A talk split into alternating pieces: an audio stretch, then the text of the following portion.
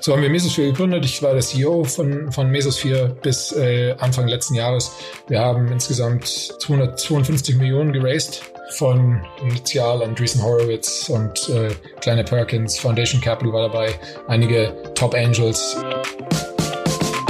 Herzlich willkommen zum OMR Silicon Valley Update, der Podcast mit Christian Bützer, der euch von deutschen Erfolgsgeschichten aus San Francisco und dem Valley berichtet. Heute im Podcast Flo Leibert, Gründer von Misosphere, heute D2IQ und äh, einer der drei Partner von 468 Capital, einem 170 Millionen Dollar Investmentfonds von Flo, Alexander Kuttlich und Ludwig Ensthaler. Dreistellige Millionenbeträge sind bei Flo keine Ausnahme. Misosphere hat über 252 Millionen an VC Money eingesammelt und die Liste der Investoren hat das gesamte Who's Who der Branche versammelt. Wir haben im Podcast zwar nicht darüber gesprochen, aber Gerüchten zufolge wurden schon mal ein 1 Milliarde Dollar Angebot von Microsoft ausgeschlagen und kürzlich gab es einen Artikel online, in dem nach Google aktuellen Verhandlungen sei, seine Firma für eine ähnliche Summe zu übernehmen. Im Podcast sprechen wir über seinen Weg ins Valley, wie er einer der ersten Entwickler bei Twitter und Airbnb war und weshalb im Silicon Valley so unfassbar viel Erfolg von der Chip-Herstellung über Datenbankinfrastruktur und Cloud-Lösungen entwickelt wird. Also jede Menge Deep Tech. Flo ist wahrscheinlich einer der erfolgreichsten deutschen Gründer im Valley und ich könnte nicht glücklicher sein, ihn heute im Interview zu haben. Also ab geht's direkt in den Podcast. Moin Flo. Hallo. Hallo. Grüß dich. Herzlich willkommen äh, ja, im, äh, in meinem Podcast. Vielen Dank, dass du die Zeit genommen hast. Äh, total, total cool. Du warst im Prinzip äh, als einer der ersten auf meiner Liste, mit denen ich unbedingt sprechen wollte. Deswegen freue ich mich umso mehr. Ähm, lass uns mal direkt einsteigen. Du äh, hast mir mal, oder mir, ich weiß nicht, ob du es mir selber gesagt hast oder ich habe es irgendwo gehört, aber irgendwo hat einer gesagt, du hast mal Twitter neu gebaut im Backend oder hast mal Twitter neu geschrieben. Wie, wie bist du eigentlich nach San Francisco gekommen und wie ist die Story zustande gekommen? Ja, ähm, vielen Dank erstmal, dass du, äh, dass du dir die Zeit nimmst, hier mit mir zu sprechen. Wir sind ja auch äh, hier nur ein paar Blöcke voneinander entfernt. Wir sind ja auf der gleichen Straße quasi. Ja. Ähm, in der gleichen Nachbarschaft hier in San Francisco. Ähm, aber genau, mein, meine Journey in die USA hat eigentlich angefangen, äh, indem ich in Deutschland äh, ja Informatik studiert hatte. Und äh, im Anschluss daran bin ich dann äh, nach San Francisco gezogen und äh, beziehungsweise erstmal äh, habe erstmal bei ein paar äh, kleineren Startups, die nicht so nennenswert sind, gearbeitet und bin dann allerdings 2009 zu Twitter gekommen. Und äh, damals war Twitter eben noch eine ganz kleine Firma, hatte äh, ein paar Millionen monthly active Users, ähm, weniger als 100 Mitarbeiter, äh, überhaupt noch keinen Umsatz und ähm, auch noch keine Idee, wie man da überhaupt Umsatz generieren kann mit der, mit der Userbase. Aber war eben ein sehr, sehr interessantes Produkt und deswegen habe ich mich entschieden, dort anzufangen bei, bei Twitter. Und äh, in der Tat war es damals so, dass, dass, die, dass das Backend von Twitter nicht skaliert oder nicht äh, gebaut wurde zum, zur massiven Skalierung. Es wurde eher so als Prototyp gebaut. Und äh, damit hatten wir damals zu kämpfen, weil da äh, gab es dann kurz darauf irgendwann den arabischen Frühling, äh, wo Twitter massiv genutzt wurde. Äh, gab es dann die Fußball-WM äh, und viele andere Events hier in den USA auch. Ähm, die äh, sehr, sehr, sehr traffic-intensiv waren. Und dann ja. mussten wir das komplette Backend neu, äh, neu bauen. Und äh, also äh, ich habe das natürlich nicht alleine gemacht, sondern ich war da äh, einer von von, äh, von ein paar Dutzend Ingenieuren ganz am Anfang. Und äh, äh, als ich als ich Twitter dann verlassen habe, waren wir schon äh, 600, hatten wir schon 600 Mitarbeiter. Ähm, aber genau, also ein paar von den von den Produkten, äh, an denen ich mitgewirkt hatte, waren zum Beispiel äh, der Recommendation-Algorithmus oder, oder Trending. Also Trending zeigt einem an, was gerade auf der Welt besprochen wird äh, über Twitter. Und ähm, also vor allem ein, ein Produkt, äh, vielleicht kann ich davon kurz erzählen. Das war ein Recommendation-Produkt, das äh, unser das Kaltstart-Problem von Twitter lösen sollte. Also das Kaltstart-Problem ist das Problem, dass man sich auf Twitter anmeldet und eigentlich gar keinen Nutzen von der von der ja. App hat, weil man noch keine, weil man niemandem folgt und auch noch keine Follower hat. Und äh, das äh, war für Twitter wirklich eine lange Zeit ein großes Problem. Und äh, wir hatten damals das Glück, dass äh, auf mehreren Millionen Webseiten der sogenannte Tweet-Button war. Also man konnte da zum Beispiel über Twitter eben teilen, so, insofern man eingeloggt war oder man sich dann eingeloggt hat, äh, den, den Content der Seite und konnte irgendwie so einen, so einen vorgefertigten Tweet rausschicken. Mhm. Aber was natürlich passiert im Internet ist, wenn so ein, so ein Button geladen wird, wo auch Assets, also Grafiken oder, oder auch Codesegmente von der Twitter-Webseite runtergezogen werden auf eine, auf eine Third-Party-Seite, äh, äh, da wenn man da das erste Mal draufkommt, wird ein Cookie platziert. Und das heißt, äh, ab da ist man quasi äh, traceable für Twitter. Das heißt, wenn man dann zum Beispiel bei Spiegel Online anfängt, da gibt es einen Tweet-Button drauf, dann geht man zur nächsten Seite, äh, New York Times, dann ist da vielleicht ein Tweet-Button drauf. Äh, dann kann man diese Journey, äh, wird dann schon in den Twitter-Logs festgelegt. Bevor und man Mitglied war? Bevor man Mitglied war, genau. Und wenn man mhm. sich dann anmeldet, kann man eben, äh, kann man eben suchen nach dem, äh, nach dem Cookie, den man äh, und, und dem Unique User quasi, den man schon mal vorher gesehen hatte. Und äh, äh, das war dann eines der Produkte, an dem ich oder das ich auch mit äh, gebaut habe, wo ich ein Team rumrum gebaut habe.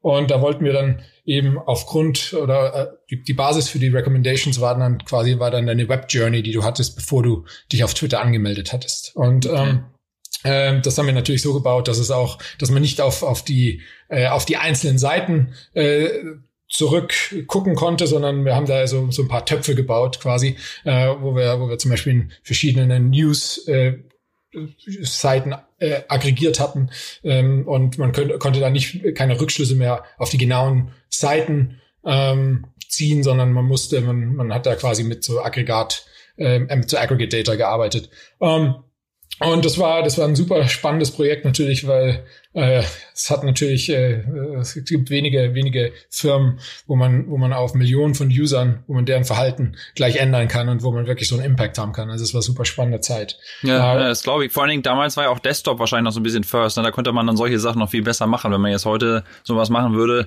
ist es wahrscheinlich viel schwieriger. Dann gibt es ja ganz neue Onboarding-Verfahren, was man so bei sich TikTok oder so sieht, die, die ja auch eigentlich das Problem haben. Aber wenn man die öffnet, hat man irgendwie direkt den Mehrwert, weil sie einem auch erstmal alles Mögliche da reinspielen. Genau. Ja, also ähm, äh, das, das stimmt schon. Damals war Desktop wesentlich, wesentlich wichtiger noch, aber wir hatten schon damals eine Abdeckung, glaube ich, von über 80 Prozent, wenn ich mich richtig erinnere, äh, wo wir auch Telefonnummern für einzelne User, die sich angemeldet hatten, ähm, ja, abgespeichert hatten, die die da angegeben hatten für OAuth, äh, sorry, für, für, ähm, für äh, Two-Factor-Auth, beziehungsweise ja. auch äh, um andere, um dies, um dies SMS, um die SMS-Features der Seite nutzen zu können. Okay, okay. Bevor wir weiter in deinem Lebenslauf gehen, will ich noch mal ganz kurz verstehen, wie bist du überhaupt hergekommen? Du meintest, du hast studiert, aber bist hergekommen. Hattest du dann irgendwie eine Green Card bekommen oder hast du dich aufgrund deiner, deiner Ausbildung hierher bewegt oder? Genau, also ich hatte äh, nicht keine Green Card von Anfang an, sondern ich hatte äh, mit dem H1B-Visum hierher gekommen, hatte ähm, hatte dann eben bei ein, zwei Startups ge gearbeitet im AdTech-Bereich und äh, und hatte viel Erfahrung mit ein paar Open Source Projekten gesammelt und über diese Open Source Projekte wurde ich dann zu Twitter rekrutiert. Okay, okay. Also war für dich auch schon relativ früh klar, okay, ich muss auf jeden Fall in Silicon Valley oder nach San Francisco, weil das ist ja nur auch schon, wie ist das, 15, 16, 17 Jahre her dann, ne? Also, oder wie lange bist ja, du? Ja, also, also genau, das, das war Ende 2009 bin ich zu Twitter gekommen, aber ähm, ich war in der Tat mal Austausch Schüler. Ähm, das war 2001, 2002. Und äh, da bin ich mal mit der mit mit der Amtrak, also mit dem mit dem mit der Bimmelbahn quasi ja. von von Colorado nach San Francisco gefahren und habe hier zwei drei Wochen verbracht und fand es äh, wirklich äh, super beeindruckend alles hier und da hatte ich mir schon damals in den Kopf gesetzt, dass ich irgendwann mal nach San Francisco ziehen möchte. Okay, okay, klasse. Ähm, kurz zum Amtrak, das finde ich immer so witzig, dass San Francisco nach wie vor gar keinen Bahnhof hat. Ja, genau, muss, man, muss, muss man noch umsteigen, um hierher zu kommen. Genau, ähm, mit dem ja. Bus muss man über die Brücke fahren. Ja. Wahnsinn, Wahnsinn. Ja, und dann hast du noch ein paar weitere Stationen gemacht. Äh, ich glaube, bei Airbnb warst du auch mal, ne? Also hast du alle die, die, die großen Startups hinter dir gelassen und dann kam aber irgendwann die erste eigene Gründung oder warst du eigentlich so schon Gründer eigentlich vor, vorweg auch schon? Ja, ich, also ich hatte mal in der Tat als ich 17 war, 16, 17 war, mit, äh, mit meinem äh, späteren Co-Founder Tobi, hatte, hatten wir mal so eine Agentur, wo wir zusammen ähm, Online-Shops äh, programmiert hatten. Äh, aber das ist schon sehr, sehr lange her und danach eben eine ganze Zeit äh, quasi bei ja, ähm, Tech-Firmen angestellt ähm, und dann aber auch immer das Ziel gehabt, irgendwann mal äh, selber was zu gründen. Und äh, genau, also nach Twitter bin ich dann erstmal weitergezogen zu Airbnb, also von denen wurde ich, von denen wurde ich rekrutiert. Da war eben auch mein äh, Co-Founder, späterer Co-Founder Tobi, äh, einer der ersten drei oder vier Ingenieure. Und oh, wow. ähm, genau, die, die hatten mich dann, also er hatte mich dann äh, rekrutiert, als ich bei Twitter war und ich hatte mir das äh, Geschäftsmodell von Airbnb angeschaut und fand das super spannend, fand es auch sehr, sehr spannend, da quasi mit einem äh, ja, mit, mit einem Blank Slate äh, anfangen zu können, ein Data Infrastruktur Team und ein Data Engineering Team aufbauen zu können. Und das habe ich dann auch gemacht. Also zwei, äh, Ende 2011 bin ich zu Airbnb, ähm, habe dort äh, erstmal die, genau die Dateninfrastruktur-Themen ähm, äh, aufgebaut, das Team drumherum gebaut und hatte dann allerdings sehr, sehr schnell festgestellt, dass diese Technologien, die wir bei sowohl Twitter als auch bei Airbnb eingesetzt hatten, die, die waren sehr, sehr komplex und äh, sehr schwierig zu verstehen für viele Leute, sehr schwierig zu administrieren. Und da kam dann die Idee auf, dass wir ähm, jeder Firma äh, die Möglichkeit geben wollen, diese, diese äh, diese Technologien nutzen zu können. Und so kam eben auch die Idee auf, Mesosphere zu gründen, was wir dann 2013 äh, zusammen mit noch einem guten Freund und auch äh, ehemaligen Twitter-Mitarbeiter von mir äh, gemacht hatten. Und so haben wir Mesosphere gegründet ähm, äh, mit eben dieser Idee, äh, Technologien, die für Dateninfrastruktur, für Recommendation-Algorithmen, für äh, Data Engineering generell und, und auch für äh, verteilte Software, äh, um die laufen lassen zu können, dass wir die das wesentlich vereinfachen. So haben wir Mesosphere gegründet. Ich war der CEO von, von Mesosphere bis äh, Anfang letzten Jahres. Wir haben insgesamt äh, 252 Millionen geraced wow. äh, von äh, initial Andreessen Horowitz und äh, Kleine Perkins, Foundation Capital war dabei, einige Top Angels, äh, DCVC, äh, später dann äh, Kursler Ventures, äh, dann hatten wir eine Series C geraced von HP, also Hewlett Packard Enterprise äh, ja. unter Führung von Mac Whitman. Und äh, äh, mit äh, Microsoft zusammen. Ähm, und äh, zuletzt dann eine Series D 2018 äh, von äh, Koch Disruptive Technologies und ähm, T. Rowe Price. Na, da ist so ungefähr wahrscheinlich das Who is Who der gesamten, des gesamten Silicon Valley ist einmal bei euch irgendwie mit investiert gewesen. Aber wie fing das an? Also ich meine, habt ihr direkt von Anfang an gesagt, okay, das ist so ein kapitalintensives Ding, wir brauchen auf jeden Fall eben so 200 Millionen plus für sowas und das war so der Plan oder? Also ja, wir wussten, wir wussten sehr, sehr schnell, dass das sehr teuer sein wird, weil im Prinzip hatten wir natürlich Competition von, äh, von den Clouds generell. Ähm, die haben viele äh, der Technologien auch, auch äh, selber bereitgestellt und ähm, hatten natürlich tolle, äh, ganz tolle Ingenieure, die daran gearbeitet haben, die auch viel Geld dort verdient hatten. Also es war schon, war schon teuer, äh, auch weil wir sehr breit die Technologielandschaft äh, quasi abgebildet hatten. Und, und äh, ja, also das, äh, das war auf jeden Fall, äh, also es war auf jeden Fall keine, keine, keine, keine Low-Budget-Firma aus dem, aus dem Grund. Und ähm, man muss auch sagen, Enterprise-Sales-Firmen sind generell äh, brauchen ein bisschen mehr Kapital, weil man immer diese diese diese ähm, Sales-Zyklen hat, die dann doch gerade wenn die Technologie komplexer wird, werden die Sales-Zyklen länger und da muss man dann eben immer äh, die die die Account Reps, die Sales Ingenieure und so weiter, die muss man alle vorfinanzieren für eine ganze Zeit und je je, je größer man das dann eben aufzieht, desto äh, mehr Kosten fallen dann natürlich auch an und desto länger dauert es dann, bis man das wieder äh, im Revenue drin hat. Und habt ihr das dann auch direkt so international aufgezogen? Also diese typischen äh, Silicon Valley Tech Sales äh, Firmen, die gehen ja dann irgendwie erstmal nach London und machen dann irgendwie aus der Hotellobby erstmal und dann gehen sie irgendwie weiter nach Europa rein. Oder habt ihr euch auf den amerikanischen Markt erstmal fokussiert? Also zu Anfangs ähm, äh, ja, erstmal Amerika und dann sind wir aber doch relativ schnell nach Deutschland und äh, aufgrund natürlich unseres Backgrounds und äh, wir hatten eben auch ein paar äh, Leute in unserem Netzwerk drin, mit denen wir zusammen das Hamburger Büro aufgezogen hatten. Und ähm, der Grund da, dafür war einfach, wir hatten einfach wesentlich besseren Zugang zu tollen Ingenieuren in Deutschland bekommen als hier im Valley, wo man dann wirklich äh, für jeden Ingenieur, jeder oder jeder Ingenieur, der sich bewirbt hat, auch hat auch oder den man haben möchte, hat auch äh, drei, vier Angebote von Facebook, Google etc. Und ja. äh, deswegen war Deutschland für uns sehr, sehr wichtig und dann wurde es auch als Absatzmarkt gleich sehr wichtig. Ja, äh, das ist interessant. Ich habe äh, in der aktuellen Folge, die heute rauskommt vom Podcast, ähm, ähm, mit ähm, Niki Hinrichsen gesprochen und der hatte erzählt, dass äh, jetzt sie in ihrer aktuellen Funding-Runde genau diese Frage so gestellt bekommen. Also vorher war es so, man muss auf jeden Fall in San Francisco irgendwie ein Büro haben und und äh, alle Engineers sollten am besten auch hier arbeiten. Und jetzt ist es eher so, ah, besser hat man kein Büro in San Francisco und habt ihr nicht vielleicht schon mal im Ausland darüber nachgedacht, da zu investieren? Habt ihr wahrscheinlich schon relativ früh im Vergleich zu anderen Tech-Firmen darüber nachgedacht, halt, wo sind die Kosten für Entwicklung viel günstiger und vielleicht kann ich das mehr im Ausland machen? Ja, das, das hat, das haben wir in der Tat, aber äh, das it's, it's, it's not free. Also das war natürlich auch sehr teuer für unsere Produktentwicklung, da den richtigen äh, die richtige Cadence zu finden. Also wann wann hat man, ich meine, die Zeitverschiebung neun Stunden ja, sind, ja, das ist grausam, ja. Sind, ja, sind, äh, sind stehen schon im Weg, weil äh, wie viele Stunden hat man dann, wo man wirklich Overlap hat? Und das haben wir dann aber irgendwann so umgewandelt, dass das eigentlich ganz gut war, weil wir äh, viel mehr Abdeckung hatten. Also gerade gerade mit den ersten Kunden, dann hat sich das äh, bezahlt gemacht. Äh, wir hatten dann nämlich echt immer gute Ingenieure, die quasi fast rund, rund um die Uhr äh, verfügbar waren äh, und konnten dann äh, konnten dann so ein bisschen Ping-Pong-Development machen. Also das war das war ähm, äh, war am Schluss dann wirklich ein Vorteil an, am Anfang, aber ein bisschen painful. Ja, ja, ja glaube ich. Also ich meine, dass diese neun Stunden, wenn man an der East Coast ist, irgendwie New York, dann hat man ja jedenfalls irgendwie so drei normale Arbeitsstunden übereinander liegend und, und hier eben dann wirklich gar nicht. Ne? Also müssen wir einer früh aufstehen oder einer spät ins Bett gehen. Ja.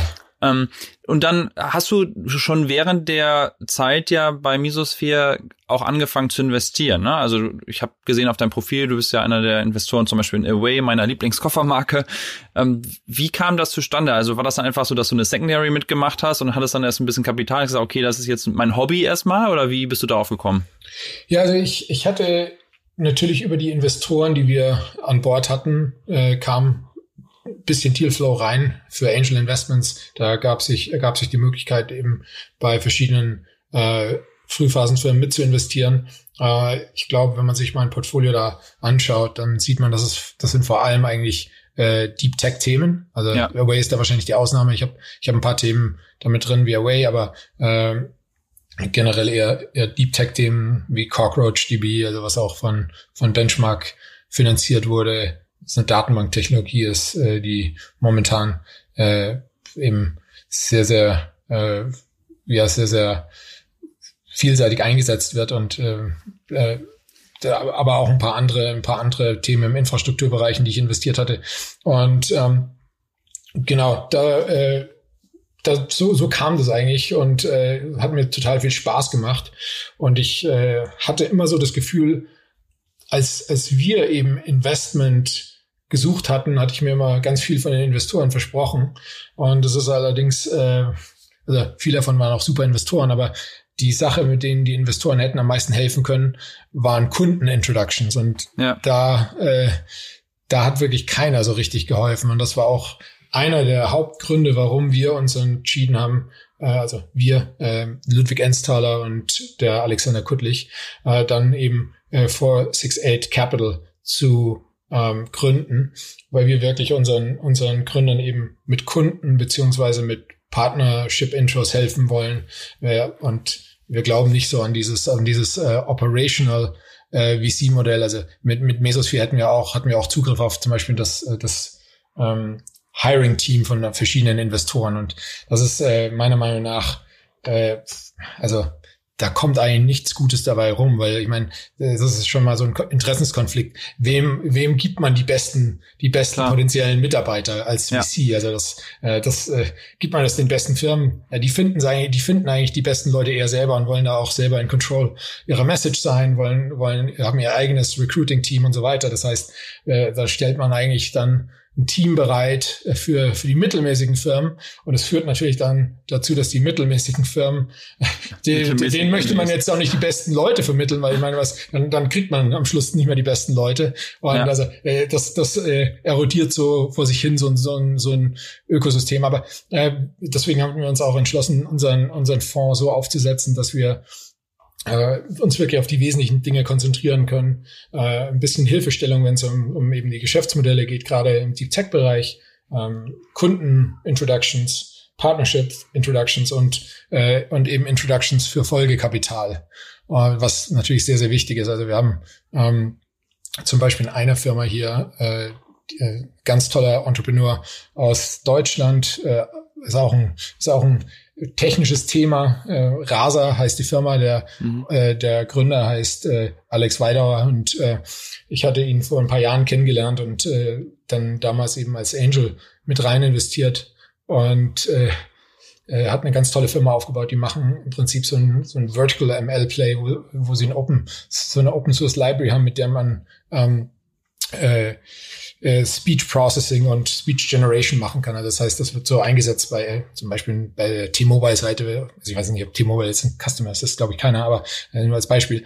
Ähm, äh, wenn man wenn man da so eine Texteingabebox hat und fragt, hey, kann, kann ich meine letzte Rechnung sehen und dann wird ja. die Rechnung eben angezeigt. Das ist natürlich alles automatisiert und ähm, äh, diese seine Software ermöglicht Entwicklern sowas ganz einfach zu bauen und äh, den hatte ich eben kennengelernt und dann äh, hatte ich ihm auch die Intros zu Andreessen Horowitz verschafft und äh, äh, es war in der Presse zu lesen vor ein paar Monaten, dass er jetzt auch die Runde mit Andreessen geraced hatte. Also ja. eine ganz tolle Runde äh, für eine für eine deutsche äh, Tech-Firma, die ähm, die ein super spannendes Problem löst. Glaubst du denn, dass ihr einfach dadurch auch so im Vorteil seid, weil ihr alle selber so diesen technischen Background habt? Also es gibt ja viele VCs, die dann vielleicht auch einfach den Bezug so ein bisschen verlieren über die Zeit hinweg. Weil, also glaubst du, das ist so einer der Gründe? Oder, oder dann gibt's ja auch diese anderen Modelle, also der Alexander Kuttlich kommt ja selber eigentlich aus diesem Bauen von verschiedenen ähm, oder ich meine, war, war Barocket, ne? Ja, genau. War, war der ja, ich meine, die haben ja nichts anderes gemacht. Ja, ja, ja. Genau, die, also Glaubst du, dass ihr dadurch so krass im Vorteil seid, weil du gerade jetzt diesen technischen Fokus vielleicht hast und Alexander da bei Rocket gesehen hat, was halt nicht so gut funktioniert hat bei diesem Company Building über, über solche ganzen Service Departments, die die ja im Prinzip zur Verfügung gestellt haben? Also für mich war es super spannend. Ich hatte erst den Ludwig Enstall eben kennengelernt und durch Ludwig dann äh, den Alexander. Und äh, so die Kombination von uns dreien äh, fand ich super spannend. Also äh, natürlich auch äh, super viel, äh, ich lerne super viel von, von Alexander und, und Ludwig. Ludwig hat zum Beispiel bei Slack die Runde, eine, eine der Runden mitgemacht für, für äh, Global Founders Capital, hat deren US-Business mit aufgebaut, äh, hat Away eben äh, die, früh, die frühen Runden äh, als Lead finanziert und äh, auch bei hat auch andere Firmen wie zum Beispiel Blue Land, was jetzt in der, ich glaube, in der letzten oder vorletzten Staffel von, ähm, äh, von Shark Tank im ersten Segment die, der erste Spot war. Also das ist eine ganz tolle Firma, die, äh, denen geht's auch super gut gerade. Und äh, äh wie gesagt, da hat er die äh, auch die frühe Runde, die, die erste Runde, glaube ich, geleitet. Ähm, äh, also er hat da unheimlich viel Erfahrung, was diese Frühphasenfinanzierung natürlich angeht, äh, als, als äh, als VC. Und genau wie du schon sagtest, Alexander hat, äh, hat natürlich einen super Track Record äh, mit den wahrscheinlich bedeutendsten Firmen in Europa, äh, ja. die, die gegründet wurden. Also äh, war ja involviert bei Delivery Hero, bei ähm, äh, Food, Food Panda, Foodora äh, und ähm, HelloFresh natürlich. Ja. Äh, und äh, also eine ganz, ganz tollen Track Record auch. Und deswegen äh, fand ich das, äh, fand ich das super spannend, eben als ich, äh, als wir uns dann darüber unterhalten hatten, dass wir eben zusammen was aufbauen wollen, um, um auch, also nicht nur Deep Tech, das ist, das ist zwar ein Fokus von uns, aber wir äh, finanzieren natürlich auch Marktplatzmodelle und D2C-Modelle. Okay, ja, lass uns noch mal kurz zurück, äh, weil ich glaube, vielleicht ist es für den einen oder anderen jetzt gerade nicht ganz klar geworden. Also ihr seid jetzt, ihr habt jetzt einen neuen, neuen VC äh, gebaut oder einen neuen Fund und habt, glaube ich, auch irgendwie 170 Millionen da äh, direkt zusammengesammelt. Ähm, und das ist eine Kombination zwischen San Francisco und Berlin am Ende des Tages, ne? Genau, also äh, die beiden, äh, Ludwig und Alexander, sind in sind in Berlin und ich bin hier im Valley und äh, so teilen sich wahrscheinlich auch äh, so geografisch die Investments auf. Wahrscheinlich ein Drittel wird hier sein, maximal und zwei Drittel in Europa. Okay, okay. Und dann ist praktisch euer Vorteil eben auch, dass ihr eben schon hier von, von Anfang an hier seid. Ich meine, es gibt ja auch so, so E-Ventures oder so, die ja auch immer schon, beziehungsweise die waren ja, glaube ich, sogar ursprünglich in San Francisco und sind dann auch nach Deutschland gegangen. Aber ein Büro hier zu haben, hat wahrscheinlich schon einen großen Vorteil für den einen oder anderen, ne? Ja, also ich, ich denke, vor allem können wir halt den deutschen oder europäischen Gründern, äh, die können wir super im Valley vernetzen. Ja. Und unsere, unsere Hypothese ist, dass äh, Also wir, wir wollen, wir, wir sagen auch im Fund, supporting uh, European Entrepreneurs with Global Ambitions. Und ja. äh, irgendwann kommt äh, mal der Bedarf für tolle Firmen, Folgekapital auch aus, äh, aus den USA zu raisen. Und äh, da können wir dann nicht nur die Intros herstellen, sondern wir können da, glaube ich, auch gut beraten, welcher da wahrscheinlich der beste Fonds oder und vor allem Partner. Ich meine, ich, am Ende kommt es ja immer auf den Partner an, den man in so einem Fonds dann auch im Board sitzen hat. Und ja. äh, das ist äh, unter Umständen sogar viel wichtiger als eben der Fonds selber. Und da können wir, glaube ich, äh, damit das sind wir super vernetzt. Ich lebe ja seit elf Jahren jetzt hier. Wie gesagt, hatte, hatte viele Finanzierungsrunden hier mitgemacht und, äh, und habe natürlich auch ein breites Netzwerk hier. Ja, ja, ja, das ist ganz interessant mit dem Netzwerk. Also viele meiner äh, vorherigen Gäste im Podcast, die haben eigentlich fast alle entweder im, im, im MIT oder in Stanford oder in Harvard studiert und haben dann darüber so ein krasses Netzwerk aufgebaut und beziehungsweise das einfach so in die Wiege gelegt bekommen. Und deine Story ist ja eigentlich eher so, dass du durch die verschiedenen Firmen, wo du gearbeitet hast, die richtigen Leute kennengelernt hast und dann selber das alles aufgebaut hast. Ähm, glaubst du an diese sagen wir, die Elite-Unis der USA oder ist das eigentlich nur ein, einer der Wege, die ganz gut funktionieren? Man braucht es aber eigentlich nicht. Ich glaube, ich glaube, das macht schon vieles einfacher, wenn man, wenn man an der HBS oder, oder Graduate School of Business in Stanford war. Ähm, also das, äh, da sind schon wirklich prima Leute. Also diese Unis haben einen ganz tollen Filter und deswegen kommen da super Leute zusammen. Mhm. Äh, aber ist, wie gesagt, das ist nicht der einzige Weg. Es gibt da viele, viele Wege, wie man äh, hier äh, Top-Leute treffen kann. Ich meine, das äh, äh, San Francisco ist ja auch nicht so eine Riesenstadt wie Berlin. Das ist ja eigentlich, ein, ist ja eigentlich ein bisschen wie, ein, wie so ein äh, breit, wie so ein, wie so ein großes Dorf. Ja. Und, und äh, von daher ist es, äh, ist es, glaube ich, schon äh, relativ einfach auch hier ähm, außerhalb von Top-Unis tolle Leute zu finden. Ähm, ein Fokus von meinem Podcast ist ja so ein bisschen dieser Unterschied auch zwischen Deutschland und San Francisco und gerade du bist ja jetzt eigentlich ein perfektes Beispiel als Deutscher hier im Valley mit deutschen Foundern auch immer was zusammen gemacht. Jetzt die, der neue Fund zwischen Berlin und Deutschland. Gibt es irgendwas? Ich meine außerhalb natürlich der politischen Situation gerade oder auch der gesundheitlichen Situation, aber gibt es irgendwas, was du so sagst, ist ein Riesenunterschied, weshalb Deutschland vielleicht in gewisser Weise besser funktioniert oder schlechter, wenn man das ganze auf das ganze Automotive-Thema zum Beispiel mal schaut, also gibt's gibt's da so Bereiche, die dich da extrem interessieren, wo du eine Meinung hast? Ja, also ich, ich bin da wahrscheinlich ein bisschen biased, aber ich, was mich natürlich super interessiert, ist so dieser Infrastrukturbereich und da, da ist Silicon Valley unheimlich stark. Also das, äh, das hängt auch natürlich mit, äh, mit der Historie hier äh, vom, vom Valley zu Defense und so weiter zusammen. Aber ich meine, wenn man sich einfach mal den, den modernen, den modernen Infrastruktur-Stack anschaut, da gibt's unten eben Metall, also so Prozessoren, Festplatten und so weiter. Da gibt's Firmen wie Intel, die haben eine Market Cap von 260 Milliarden, machen allein mit dem Servermarkt, im Servermarkt 15 Milliarden plus im Jahr Umsatz. Äh, gibt es noch ein paar andere kleinere Firmen und Grafikkartenhersteller, Grafikchip-Hersteller, Nvidia und so weiter, die sind auch, sind auch alles äh, sehr, sehr äh, große Firmen. Aber äh, das ist schon erstaunlich, die kommen alle aus dem, aus dem Valley im Prinzip. Ja. Ähm, wenn man ein Level drüber geht, äh, der, der Operating System Layer, also was dann auf den einzelnen, aus, auf den einzelnen Servern quasi draufläuft, ähm, das ist, das ist Red Hat, das ist, äh, sind auch äh, so zum Großteil eben, also Red Hat ist eine 34, war eine 34 Milliarden Dollar Übernahme äh, durch IBM, also auch eine Riesenfirma, äh, die da drauf läuft. Äh, da gibt's ein paar andere, aber natürlich Windows und so weiter. Äh, ist also auch eine OS-Software von Microsoft, die ist auch, äh, wird auch noch äh, breit eingesetzt. Aber äh, das, sind, das sind nur zwei, das ist jetzt nur, das ist jetzt nur ein ganz kleiner Teil des Stacks. Wenn man dann mal ein Level drüber geht, dann gibt's halt Firmen wie, äh, das ist auch wieder Red Hat mit dabei, da gibt's Firmen wie Mesosphere, da gibt's Firmen wie Microsoft etc., die auch wieder Software bereitstellen, um quasi viele von den, von den Rechnern so zu vernetzen. Und äh, dann, wenn man noch mal ein Level oben drauf geht, äh, gibt es diese ganzen Spezialinfrastruktur-Software. Äh, äh, Lösungen, also irgendwelche Datenbanken, hunderte verschiedene Arten. Ich meine, die, die, äh, die teuerste Datenbankfirma der Welt ist wahrscheinlich immer noch Oracle, mhm. 170 Milliarden Market Cap. Aber äh, denn selbst ein Newcomer wie MongoDB, die Firma gibt's so seit zehn Jahren, ähm, ist 12 Milliarden wert am Markt. Die äh, machen 260 Millionen Umsatz.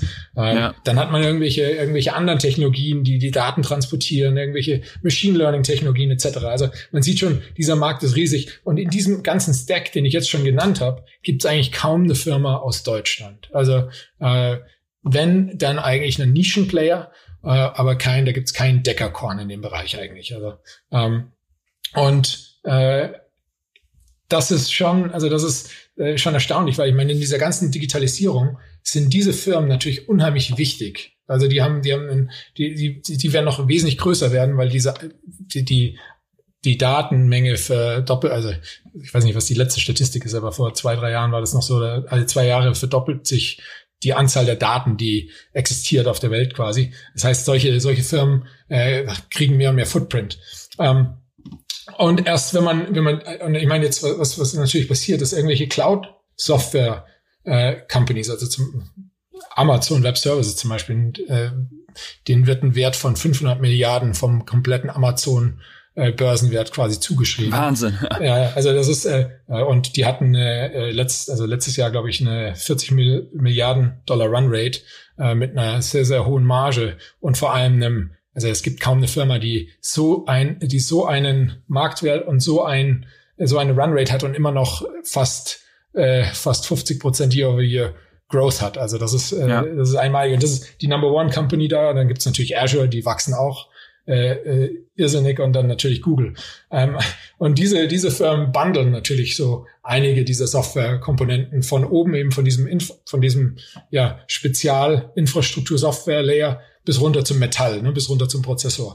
Und ähm, wie gesagt, auch da ist Deutschland wieder relativ, also ist Deutschland wieder abwesend. Und ähm, nur wenn man dann eben ein Layer drüber geht, sieht man eben jetzt Firmen, die aus Deutschland rauskommen. Also entweder B2B-Lösungen äh, wie äh, zum Beispiel UiPath etc. oder eben äh, verschiedene B2C, verschiedene B2C-Apps. Aber wie gesagt, also äh, ganz, ganz viel der Value Creation passiert eben eine Ebene oder viele Ebenen drunter. Und da sind wir, da müssen wir noch wirklich, haben wir Nachholbedarf. Ja, ist das vielleicht aber auch, dass einfach dann die Ausbildung anders ist? Also ich meine, in Deutschland gibt es ja wahrscheinlich viele Firmen, die irgendwie was mit Automotive dann machen und äh, dann eben auf der ganzen Consumer-Seite. Also es gibt zum Beispiel so Businesses wie Flaschenpost oder wie aus Holland da dieses Picknick, was ja unfassbar wächst und wahrscheinlich auch schon Unicorn ist. Und dann gehe ich halt hier in die USA und hier gibt's irgendwie Instacart und das ganze Lebensmittellieferungsbusiness ist meines Erachtens da noch echt total hinterher im Vergleich zu Europa. Dass es da einfach auch so, so Fokusbereiche gibt, wo einfach durch die Uni-Education oder durch den Background, was halt schon gut war, dann darauf aufbaut. Also, dass das der Grund ist, oder? Also, ich, ich, ich denke, es gibt ganz, ganz viele fähige Software-Ingenieure in Deutschland und äh, die könnten mit Sicherheit auch viele dieser Firmen bauen. Ich glaube, es äh, bislang gab es wahrscheinlich wenig VCs, die sowas auch finanziert hatten, gab wahrscheinlich nicht genug Technikverständnis innerhalb dieser VCs, so dass man auch so eine Firma eben, äh, dass, dass man auch helfen kann, eben ein Deckercon in dem Bereich zu bauen. Ähm, und ähm, also ich, natürlich gibt es nicht diese M&A-Landschaft, wie man sie äh, in den Staaten hier hat und schon sehr lange hatte, äh, was was solchen Firmen überhaupt ermöglicht, äh, so groß zu werden.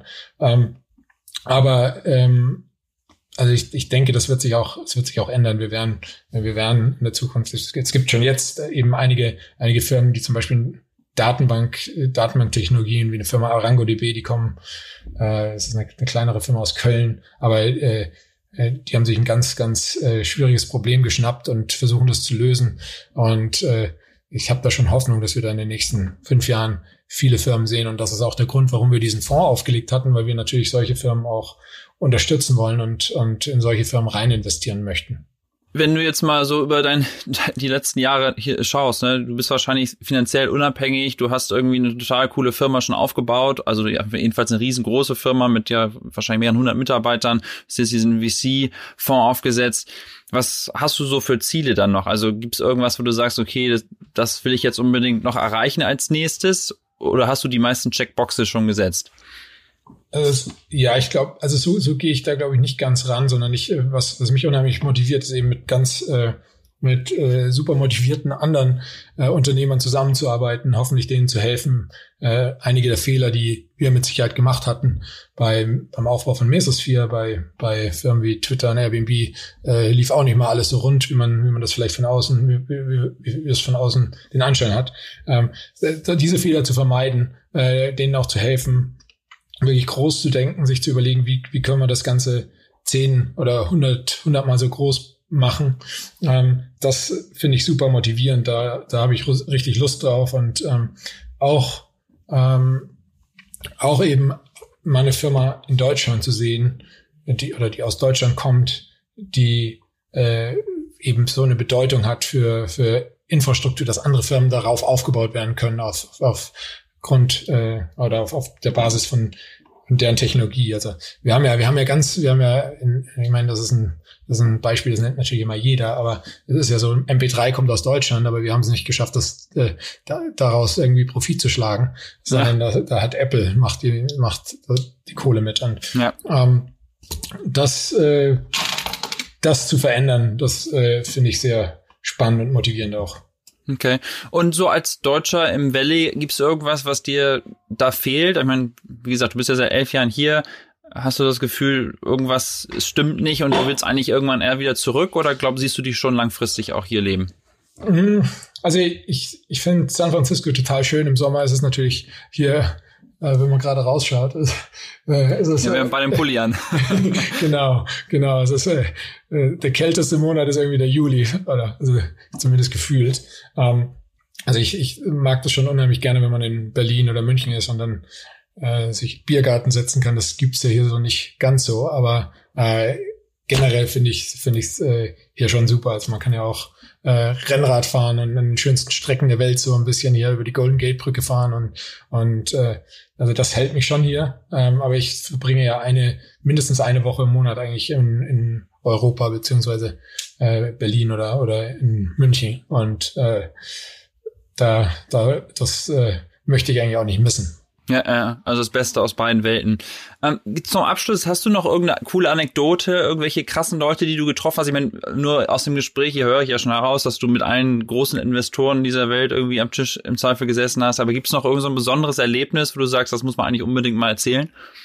Ja, äh, gibt es in der Tat eine, eine, witzige Story. Und zwar ähm, 2009 hatte ich mich mit so mit mit drei vier, äh, also damals hatte ich äh, gerade bei Twitter angefangen und da hatte ich mich mit drei vier Freunden getroffen und wir hatten dann irgendwie immer, also das waren auch Ingenieure gewesen, wir hatten alle so im Bereich äh, Data Science gearbeitet oder Data Engineering und hatten uns dann so einmal im Monat äh, zum irgendwie auf dem Papier getroffen und äh, und besprochen, was was es gerade für neuen Technologien gibt, beziehungsweise welche welche ähm, was wen wir anstellen wollten und und äh, haben uns da halt irgendwie immer ein bisschen geholfen und daraus äh, dann hatten wir irgendwann gesagt, so wäre es nicht, wäre es nicht eigentlich witzig, wenn wir, äh, wenn wir diese diese Abende von irgendeinem VC bezahlen lassen würden. Und so entstand dann eigentlich äh, was, was äh, das ist die Bay Area Data Drinking Group. Die hat mittlerweile irgendwie so 3.000, 4.000 Mitglieder. Wow. Äh, und ähm, oder hatte sie äh, zwischendurch mal. Und äh, das war dann wirklich so ein tolles Netzwerk von, da war, da waren die Key-Ingenieure von ähm, LinkedIn, Twitter, Facebook etc. alle dabei oder oder auch der Chief Data Scientist vom äh, äh, unter unter Obama, der war auch mit drin und ähm, äh, also das, das wurde so ein super Netzwerk. Äh, irgendwann wurde es äh, uns, glaube ich, allen zu groß. Also ich glaube, von den vier Leuten, die das gegründet hatten, ist, ist, geht da keiner mehr zu den Events hin, schon seit Jahren nicht mehr. Aber ähm, was wirklich daraus entstanden ist, ist ein ganz toller VC-Fonds damals. Da war ich auch anfangs involviert mit. Das ist DCVC, Data Collective VC hieß der. Ähm, und die haben eben auch mittlerweile ganz tolle Firmen im Valley finanziert, also Rocket Lab und ähm, das, äh, so ein bisschen SpaceX-Competitor. Ähm, und auch vor allem im Bereich Biotech haben die ganz tolle Firmen äh, äh, finanziert äh, und äh, ja, das ist also haben mittlerweile auch ein paar Milliarden an der Management, äh, aber das ging auch aus diesem aus dieser Bay Area äh, Data Drinking Group eben hervor und äh, ja, also äh, so sowas äh, sowas finde ich halt immer äh, äh, ist so ein bisschen sehr unique hier im Valley, dass sowas dann ja. dann wirklich auch in einem in, äh, in coolen Businesses äh, endet. Und ist, die alle der Gründer hatten mittlerweile, glaube ich, auch eine eine Firma. Äh, also einer, der Mike Driscoll hat seine Firma an Snapchat irgendwann verkauft und äh, zwei andere Gründer an Work äh, Workday und äh, ja, also ähm, äh, ist eine, eigentlich eine witzige, Anek äh, witzige Anekdote. Ja, Wahnsinn. Also die Power vom Netzwerk dann am Ende. Ja. Das, das war für mich auch immer so der Punkt irgendwie, dass ich immer gedacht habe, okay, das Netzwerk hole ich mir eben nicht über eine krasse Universität, sondern eben über eben Events und äh, Leute zusammenbringen. Äh, das ist auf jeden Fall ganz spannend.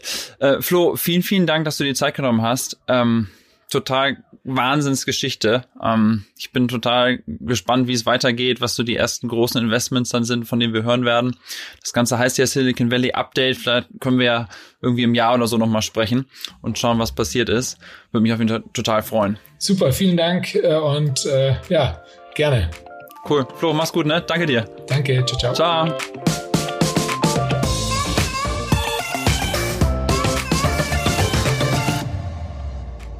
Das war eine weitere Folge vom OMR Silicon Valley Update. Mein Name ist Christian Bützer und ich bin einer der Co-Founder von OMR und euer Host von diesem Podcast. Stories wie die von Flo sind der Grund, warum es dieses Format gibt. Alle zwei Wochen neu, überall da, wo du deinen Podcast hörst. Falls dir der Podcast gefallen haben sollte, press the Subscribe-Button, wie die Amis sagen würden. Und wenn er dir richtig gut gefallen hat, würde ich mich riesig über eine Bewertung direkt im iTunes Store freuen. Wir hören uns wieder in zwei Wochen. Bis dahin, ich freue mich. Dieser Podcast wird produziert von Podstars bei OMR.